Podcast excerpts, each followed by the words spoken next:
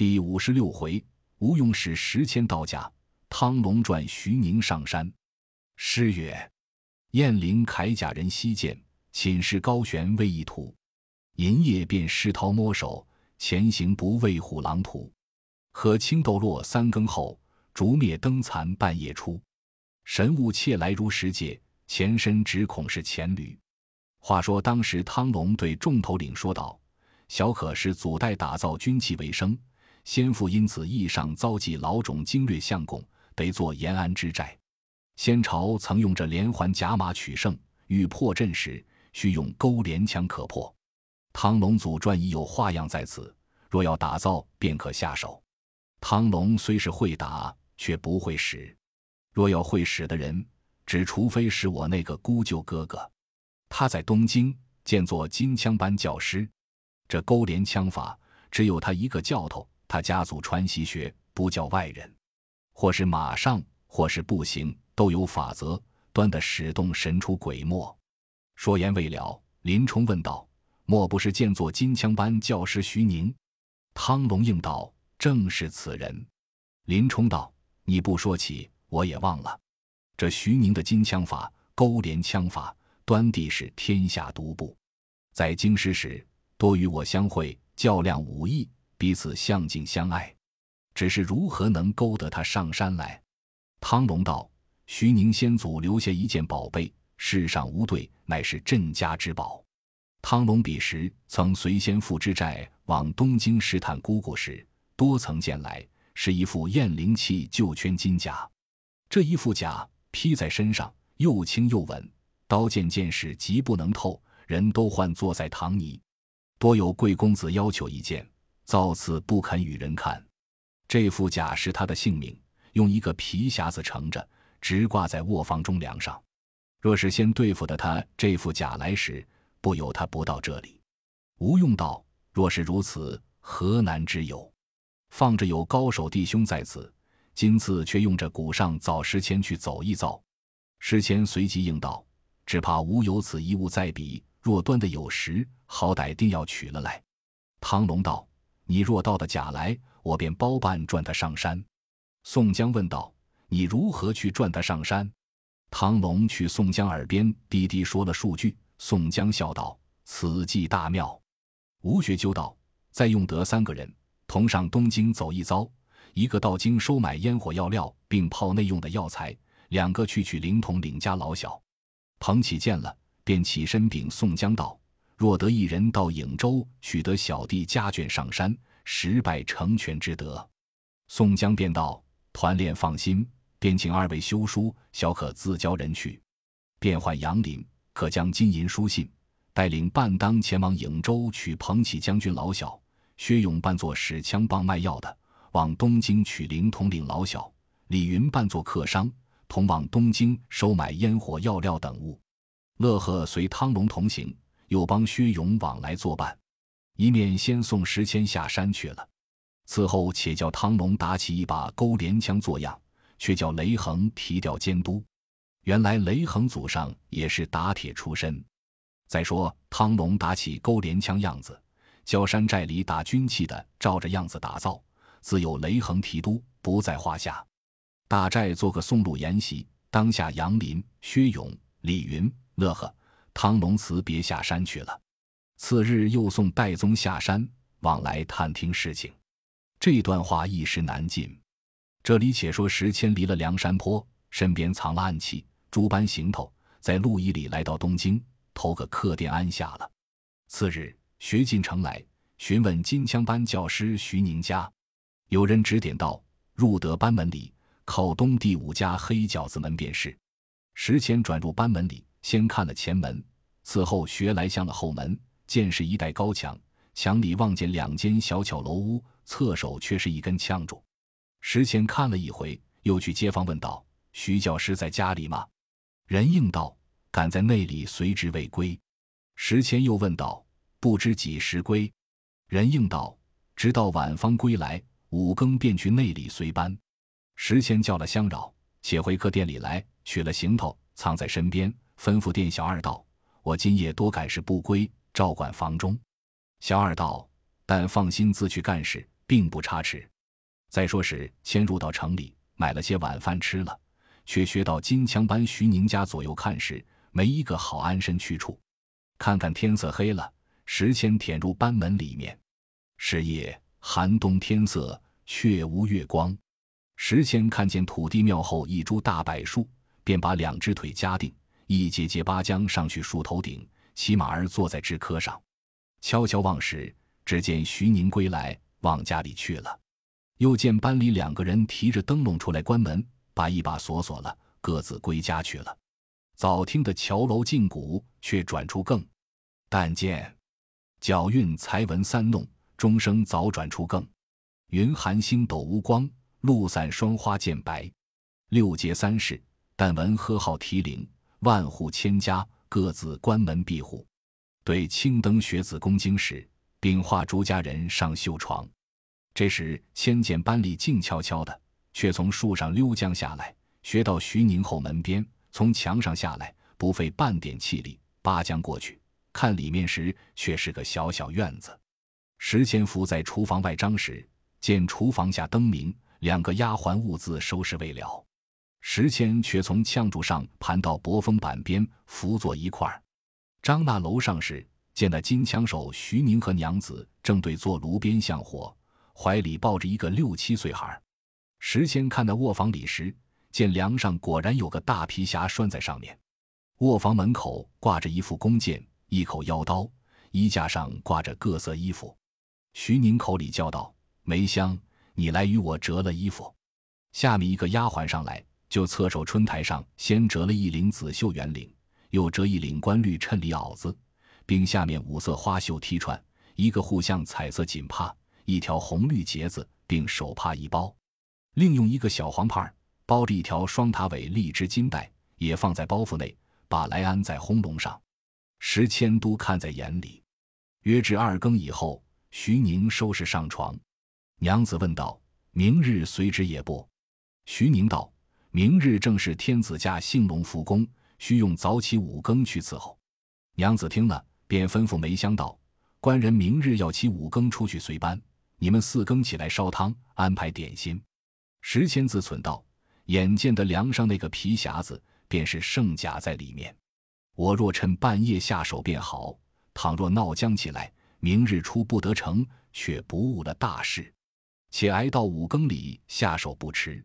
听得徐宁夫妻两口上床睡了，两个丫鬟在房门外打铺，房里桌上却点着晚灯。那五个人都睡着了，两个梅香一日服侍到晚，精神困倦，一皆睡了。时间溜下来，去身边取个炉管，就窗棂眼里只一吹，把那晚灯早吹灭了。看看扶到四更左侧。徐宁觉来，便唤丫鬟起来烧汤。那两个使女从睡梦里起来，看房里没了灯，叫道：“阿呀，今夜却没了灯。”徐宁道：“你不去后面讨灯，等几时？”那个梅香开楼门下胡提响，石谦听的，却从柱上支一溜，来到后门边黑影里伏了。听得丫鬟正开后门出来，便去开墙门。石谦却潜入厨房里，贴身在厨桌下。梅香讨了灯火入来看时，又去关门，却来灶前烧火。这个女使也起来生炭火上楼去，多是汤滚，捧面汤上去。徐宁洗漱了，叫当些热酒上来。丫鬟安排肉食炊饼上去。徐宁吃罢，叫把饭与外面当值的吃。石前听得徐宁下楼，叫半当吃了饭，背着包袱，拖了金枪出门。两个梅香点着灯送徐宁出去。石谦却从厨桌下出来，便上楼去，从格子边直学到梁上，却把身躯扶了。两个丫鬟又关闭了门户，吹灭了灯火，上楼来脱了衣裳，倒头便睡。石谦听得两个梅香睡着了，在梁上把那炉管纸灯一吹，那灯又早灭了。石谦却从梁上轻轻解了皮匣，正要下来，徐宁的娘子觉来，听得响，叫梅香道：“梁上什么响？”石谦做老鼠叫，丫鬟道：“娘子不听的是老鼠叫，因厮打这般响。”石谦就便学老鼠厮打，溜将下来，悄悄地开了楼门，款款地背着皮匣下的胡梯，从里面直开到外门，来到班门口，已自有那随班的人出门，四更便开了锁。石前得了皮匣，从人队里趁闹出去了。有诗为证：“狗盗鸡鸣出在齐，石迁妙术更多奇。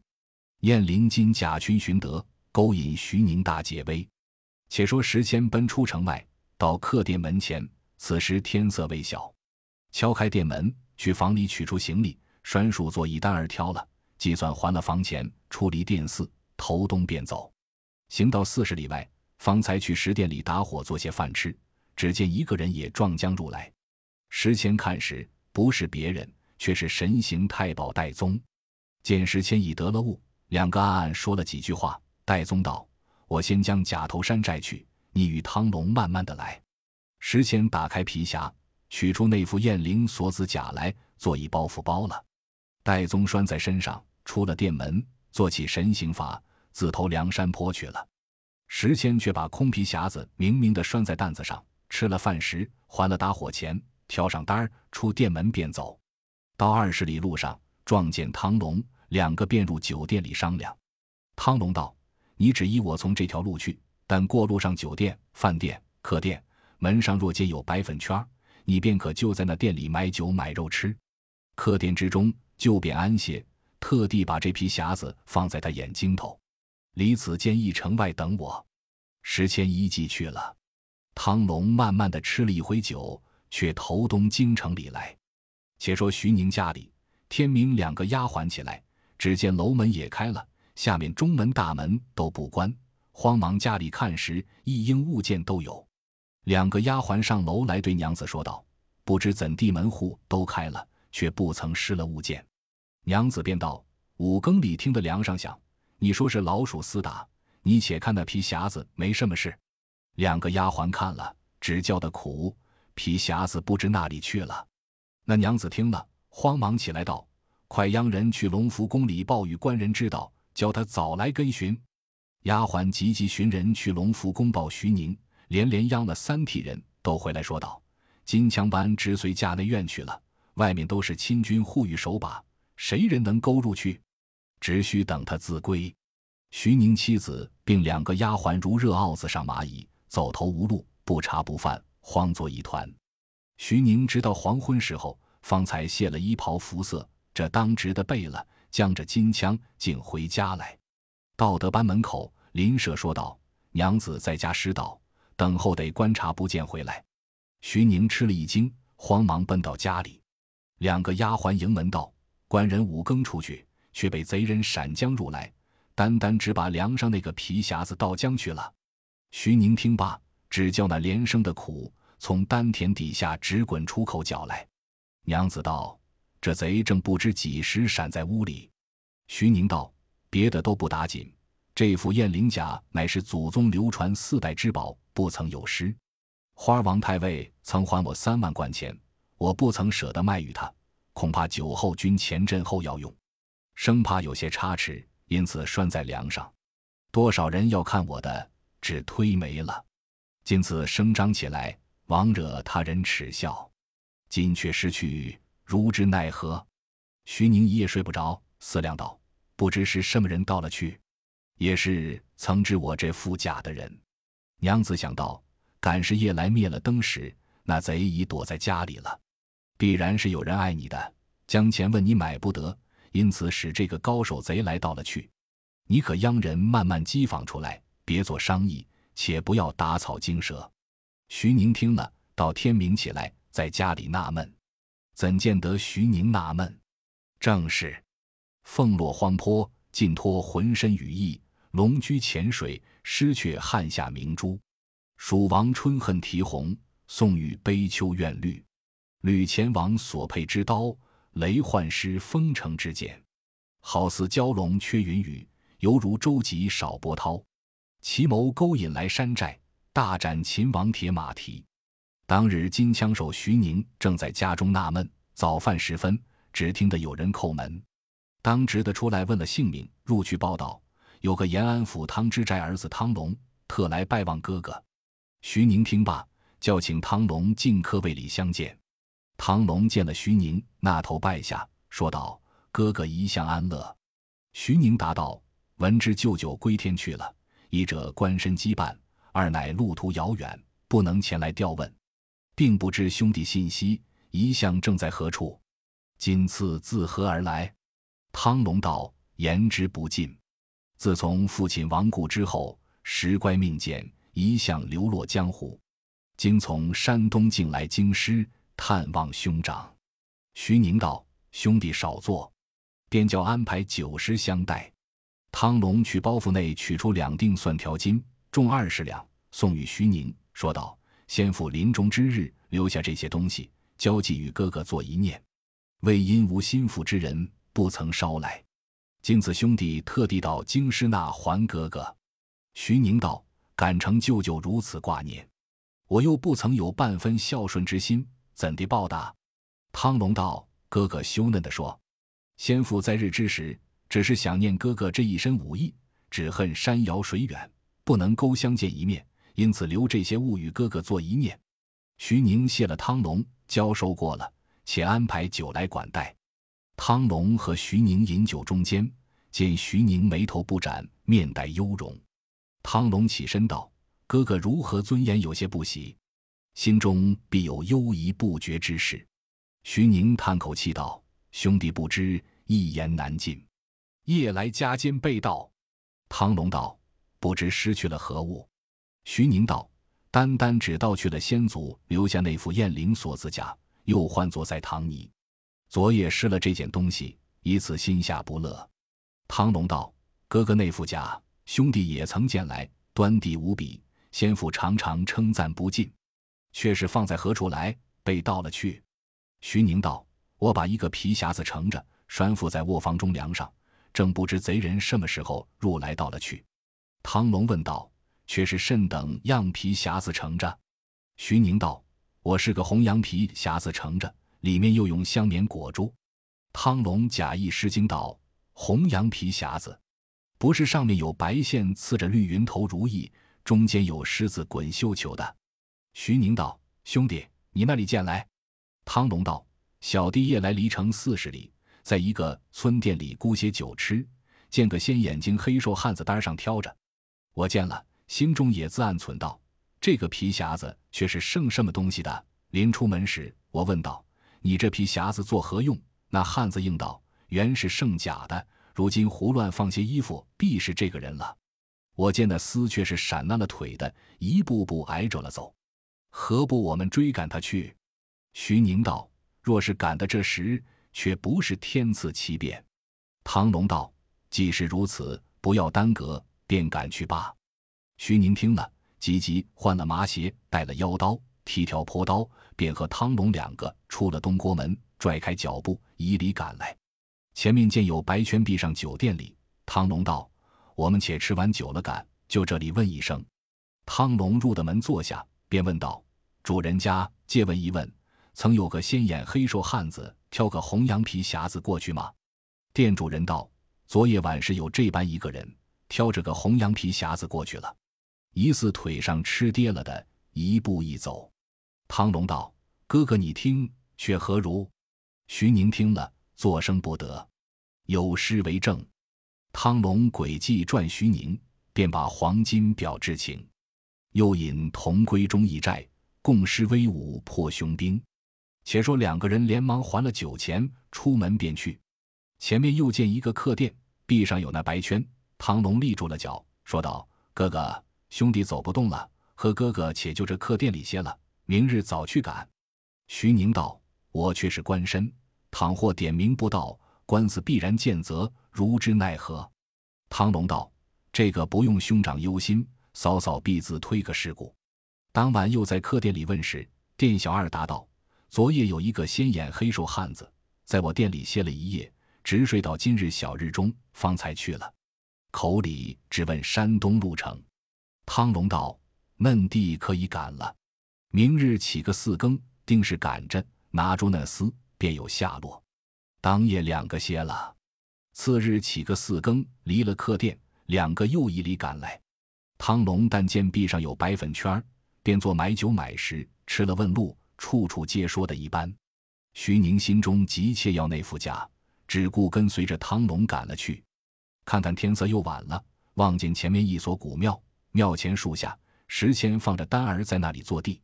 汤龙看见，叫道：“好了，前面树下那个不是哥哥成甲的匣子。”徐宁见了，抢向前来，一把揪住石阡，喝道：“你这厮好大胆，如何到了我这副甲来？”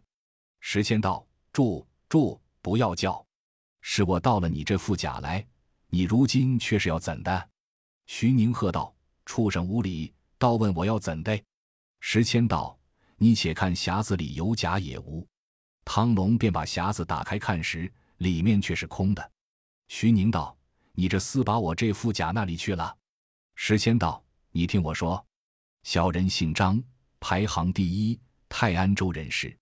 本州有个财主要结识老种精略相公，知道你家有这副燕翎锁子甲，不肯活卖。”特地使我同一个李三两人来你家偷盗，需俺们一万贯。不想我在你家柱子上跌下来，闪烂了腿，因此走不动。先教李三把甲拿了去，只留得空匣在此。你若要奈何我时，我到官司，只是拼着命就打死我也不招。休想我指出别人来。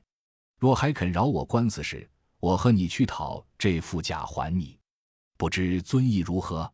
徐宁踌躇了半晌，决断不下。汤龙便道：“哥哥，不怕他飞了去，只和他去讨假。若无假时，须由本处官司告理。”徐宁道：“兄弟也说的是。”三个厮赶着，又投客店里来歇了。徐宁、汤龙兼住石阡一处宿歇。原来石阡故把些绢帛扎缚了腿，只做闪纳了脚。徐宁见他又走不动，因此十分钟只有五分房他。三个又歇了一夜，次日早起来再行。石谦一路买酒买肉陪告，又行了一日。次日，徐宁在路上心焦起来，不知毕竟有假也无。有诗为证：“宝铠悬梁夜已偷，漫江空峡作缘由。”徐宁不解牢笼计，相趁相随到水头。三人正走之间，只见路旁边三四个头口拽出一辆空车子，背后一个人驾车。旁边一个客人看着汤龙，那头便拜。汤龙问道：“兄弟因何到此？”那人答道：“郑州做了买卖，要回泰安州去。”汤龙道：“最好，我三个要搭车子，也要到泰安州去走一遭。”那人道：“莫说三个搭车，再多些也不计较。”汤龙大喜，叫与徐宁相见。徐宁问道：“此人是谁？”汤龙答道。我去年在泰安州烧香结识的这个兄弟，姓李，名荣，是个有义气的人。徐宁道：“既然如此，这张仪又走不动，都上车子坐地，只叫车客驾车了行。”四个人坐在车子上。徐宁问石谦道：“你且说与我那个财主姓名。”石谦吃逼不过，三回五次推脱，只得胡乱说道：“他是有名的郭大官人。”徐宁去问李荣道。你那泰安州曾有个郭大官人吗？李荣答道：“我那本州郭大官人是个上户财主，专好结识官宦来往，门下养着多少闲人。”徐宁听罢，心中想到：既有主作，必不碍事。又见李荣一路上说些枪棒，唱几个曲儿，不觉得又过了一日。话休叙烦，看看到梁山坡只有两成多路。只见李荣叫车客把葫芦去沽些酒来，买些肉来，就车子上吃三杯。李荣把出一个瓢来，先倾一瓢来劝徐宁，徐宁一饮而尽。李荣再叫清酒，车客假作手托，把这一葫芦酒都倾翻在地下。李荣喝骂车客再去沽血，只见徐宁口角流涎，扑的倒在车子上了。李荣是谁？却是铁轿子乐呵。三个从车上跳江下来。赶着车子，直送到汉地忽律朱贵酒店里。众人就把徐宁扛扶下船，都到金沙滩上岸。宋江已有人报知，和众头领下山接着。徐宁此时麻药已醒，众人又用解药解了。徐宁开眼见了众人，吃了一惊，便问汤龙道：“兄弟，你如何撞我来到这里？”汤龙道：“哥哥听我说，小弟今自闻知宋公明招接四方豪杰。”因此，尚在武冈镇拜黑旋风李逵做哥哥，投托大寨入伙。今被呼延着用连环甲马冲阵，无计可破。是小弟献此勾连枪法，只除是哥哥会使，因此定这条计，是时迁先来到了你的家，却教小弟转哥哥上路。后是乐和假作李荣过山时下了蒙汗药，请哥哥上山来做把交易。徐宁道：“都是兄弟送了我也。”宋江执杯向前陪告道：“见今宋江暂居水泊，专待朝廷招安，尽忠竭力报国，非敢贪财好杀。”行不仁不义之事，万望观察怜此真情，一同替天行道。林冲也来把盏陪话道：“小弟亦在此间多说兄长清德，休要推却。”徐宁道：“汤龙兄弟，你却转我到此，家中妻子必被官司擒捉，如之奈何？”宋江道：“这个不妨，观察放心，只在小可身上，早晚便取宝卷到此玩具，有诗为证。”勾连枪法古今稀，解破连环铁马蹄。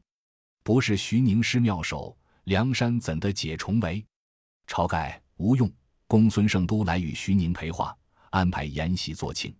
一面选拣精壮小喽啰学使勾连枪法，一面使戴宗和汤龙星夜往东京搬取徐宁老小。话休叙繁。旬日之间，杨林自颍州取到彭起老小。薛勇自东京取到临镇老小，李云收买到五车烟火药料回寨。更过数日，戴宗、汤龙取到徐宁老小上山。徐宁见了妻子到来，吃了一惊，问是如何便得到这里。妻子答道：“自你转背，官司点名不到，我使了些金银首饰，只推到患病在床，因此不来叫唤。”忽见汤叔叔击着燕翎甲来说道：“甲便夺得来了。”哥哥只是余路染病，将此死在客店里，叫嫂嫂和孩儿便来看事，把我转上车子。我又不知路径，以礼来到这里。徐宁道：“兄弟，好却好了，只可惜将我这副甲献在家里了。”汤龙笑道：“我教哥哥欢喜，打发嫂嫂上车之后，我便复翻身去转了这甲，又了这两个丫鬟，收拾了家中应有细软，做一单儿挑在这里。”徐宁道：“嫩地时。”我们不能勾回东京去了。汤龙道：“我又教哥哥再知一件事来，在半路上撞见一伙客人，我把哥哥的燕翎甲穿了，茶化了脸，说哥哥名姓，劫了那伙客人的财物。这早晚，东京以自便行文书捉拿哥哥。”徐宁道：“兄弟，你也害得我不浅。”晁盖、宋江都来陪话道：“若不是如此，观察如何肯在这里住？”随即拨顶房屋与徐宁安顿老小，众头领且商议破连环马军之法。此时雷横间造钩连枪已都完备，宋江、吴用等起请徐宁教众军见学使钩连枪法。徐宁道：“小弟今当尽情剖路，训练众军头目，拣选身材强壮之士。”众头领都在聚义厅上看徐宁选军，说那个勾连枪法。不争山寨之人学了这件武艺，有份叫三千甲马斗时脑裂蹄崩，一个英雄见后魂飞魄丧。正是撺掇天罡来聚会，招摇地煞共相逢。毕竟金枪徐宁怎地敷衍勾连枪法？且听下回分解。